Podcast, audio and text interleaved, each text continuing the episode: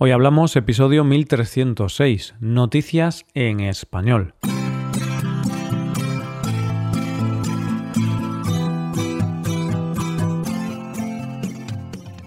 Bienvenido a Hoy Hablamos, el podcast para aprender español cada día. ¿Quieres llevar tu español al siguiente nivel? ¿Quieres mejorar tu gramática y enriquecer tu vocabulario? Te animo a hacerte suscriptor premium para acceder a más de 1200 transcripciones 1.200 hojas de trabajo con ejercicios y explicaciones de español y a más de 120 episodios exclusivos disponibles. Puedes hacerte suscriptor premium en nuestra web hoyhablamos.com. Hola, oyente, ¿cómo estás? Se suele decir que siempre queremos lo que no tenemos y que no valoramos lo que en realidad tenemos. y yo he de reconocerte que me pasa un poco con las estaciones del año. Cuando es invierno estoy contando los días para el verano y en verano para el invierno.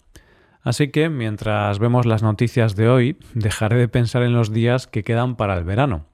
Comenzaremos hablando de un descubrimiento que permite saber un poco más sobre qué pasa cuando nos morimos. Seguiremos con la historia de una madre que tomó medidas para que su hijo no usara redes sociales y terminaremos con una gran idea para evitar las muertes de animales en las carreteras. Hoy hablamos de noticias en español. La ciencia avanza pasos agigantados y cada día está más claro que la humanidad podrá sobrepasar todos los límites que se proponga. Cada día se van resolviendo grandes enigmas de la humanidad, pero hay uno, quizá el que más preocupa a la humanidad, que parece que jamás podremos resolver. ¿Qué enigma es este? Pues para mí es una pregunta que a veces me quita el sueño. y es la pregunta, ¿qué pasa en el momento de morir? Y lo cierto es que por más vueltas que le demos, no podemos saberlo, por la sencilla razón de que nadie ha vuelto de la muerte para contarlo, básicamente porque todavía no se ha descubierto el secreto de la inmortalidad. Sin embargo, en la primera noticia de hoy vamos a desvelar parte de este secreto gracias a la ciencia. Decíamos que es imposible saber qué pasa exactamente cuando nos morimos a nivel humano, emocional o físico. Es decir, no sabemos qué pasa por la mente de la persona que muere, o si se entera o no, o si sufre o no, pero lo que sí se ha descubierto es qué pasa por la mente en el preciso momento en que morimos. Todo esto lo ha descubierto el equipo del neurocirujano de la Universidad de Louisville, Ahmal Zemar, y lo sabemos gracias a un estudio publicado en la revista Frontiers in Aging Neuroscience.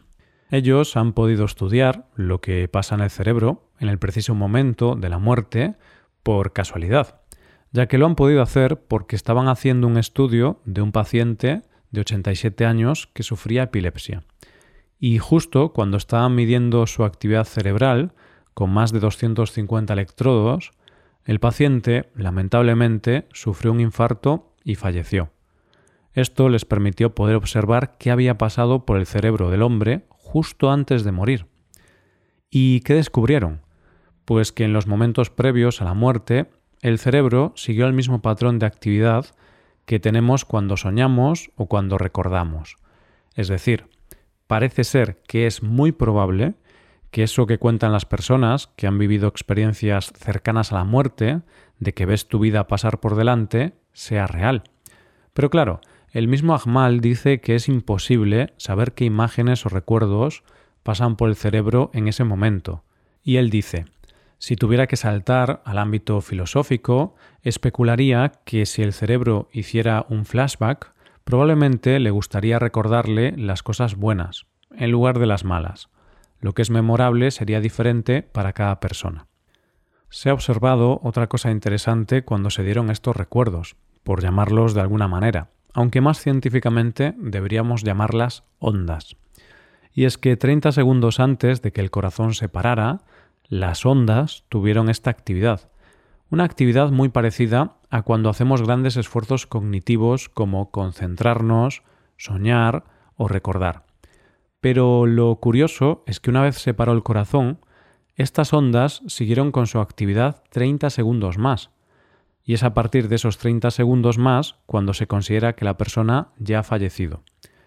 Evidentemente, como te podrás imaginar, esto ha abierto también el debate de cuándo termina exactamente la vida, cuando se para el corazón o el cerebro. Como dice Ahmal, estos hallazgos desafían nuestra comprensión de cuándo termina exactamente la vida y generan importantes preguntas posteriores, como las relacionadas con el momento de la donación de órganos.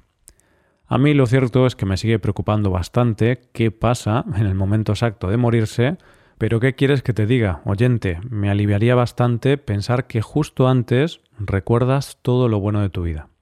Vamos con la segunda noticia. Hace poco escuché que una de las mayores preocupaciones de los padres hoy día son las redes sociales de sus hijos. Y es que, seamos sinceros, las redes sociales se han convertido en el espejo en que se mira la mayoría de las personas no solo los adolescentes.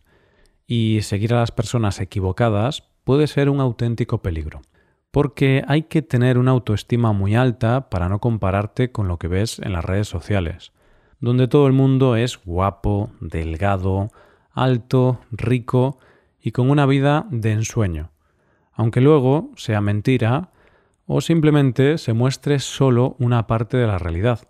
Pero eso es lo que vemos. Por no hablar de que el anonimato de las redes hace que sea una de las armas más usadas para acosar y molestar a otras personas. Y muchos adolescentes sufren una pesadilla en redes sociales. Y es por eso que la protagonista de nuestra segunda noticia de hoy tomó en su momento una decisión radical. Nuestra protagonista se llama Lorna y viendo el peligro de las redes sociales, le propuso un reto a su hijo, Cybert, que cuando empezó esta historia tenía 12 años. ¿Qué reto fue este? Pues Lorna retó a su hijo a estar sin ningún tipo de redes sociales desde los 12 hasta los 18 años, a cambio de una recompensa económica una vez superado el reto. Yo he de decir que no me parece extraño que Lorna le propusiera esto a su hijo. Lo realmente increíble de creer es que su hijo le dijera que sí. me parece increíble que aceptase el reto. Dice Seibert que no necesitaba redes sociales y que se enteraba de las grandes noticias o tendencias a través de sus amigos. Pero claro, una cosa es aceptar con 12 años y otra muy distinta aceptarlo conforme vas creciendo, sobre todo cuando eres adolescente y la mitad de tu mundo se basa en redes sociales. De hecho, Seibert comenta esto. No puedo decir que no hubo algún momento en el que pensé que estaba a punto de romper la promesa. A medida que avanzaba el reto, ya era más una cuestión de orgullo. Pero lo cierto es que ha completado el reto, y la madre ha cumplido su palabra y le ha hecho entrega de su recompensa, que han sido 1.600 euros. Dice Seibert que el tiempo que no pasó en redes sociales lo ha pasado estudiando y haciendo deporte. Eso sí, lo primero que ha hecho al acabar el reto es abrirse un perfil en Instagram, cosa que veo bastante lógica. ¿Y tú, oyente, hubieras aceptado el reto? Llegamos a la última noticia de hoy. Vamos a hablar de una idea para que los animales no pierdan la vida en la carretera. Muchas veces, cuando se construyen carreteras o autopistas, se parten bosques o zonas verdes por la mitad. Entonces los animales se tienen que quedar a un lado de la carretera, y si quieren pasar, se arriesgan a morir en la carretera. Y como con los animales no se puede razonar porque no son humanos y no se les puede explicar que tienen que quedarse a un lado de la carretera, la realidad es que muchos animales mueren atropellados. Y es por eso que en Países Bajos, más concretamente en La Haya, han construido un puente con una inversión de 150.000 euros para que las ardillas puedan pasar desde el bosque Haagse Bos hasta la finca Klingadel, que es el hábitat natural de cientos de ardillas. Como te podrás imaginar, el proyecto creó bastante polémica en el Ayuntamiento de La Haya, porque mucha gente no entendía esta inversión, y mucho menos cuando las ardillas han tardado unos 10 años más o menos en utilizarlo. Pero cierto es que hoy por hoy es un auténtico éxito, y según los datos, 263 ardillas y 170 martas cruzaron el pasado año este puente, y según fuentes del ayuntamiento ya se puede hablar de un gran éxito, porque las ardillas finalmente saben dónde encontrar el puente. Y fíjate lo curioso del puente y de estos animales, ya que las ardillas y las martas son enemigas naturales, porque las martas son depredadoras y las ardillas su presa. Pero los dos animales tienen que cruzar el mismo puente. Debido a esto, nunca utilizan el puente a la vez, ya que, según parece, las ardillas lo utilizan durante el día y las martas en la noche. Este puente no es el único del mundo y, de hecho, en algunos países se está intentando implementar este método para evitar muertes de animales en las carreteras. Y no solo eso, evitar muertes de conductores por impactos con animales. Parece una idea bastante útil para solucionar el problema de los animales en las carreteras. ¿No te parece, oyente? Y esto es todo por hoy, ya llegamos al final del episodio. Antes de acabar, recuerda que puedes utilizar este podcast en tu rutina de aprendizaje, usando las transcripciones, explicaciones y ejercicios que ofrecemos en nuestra web. Para ver este contenido tienes que hacerte suscriptor premium en hoyhablamos.com. Esto es todo, mañana volvemos con dos nuevos episodios. Lo dicho, nos vemos en los episodios de mañana. Pasa un buen día, hasta mañana.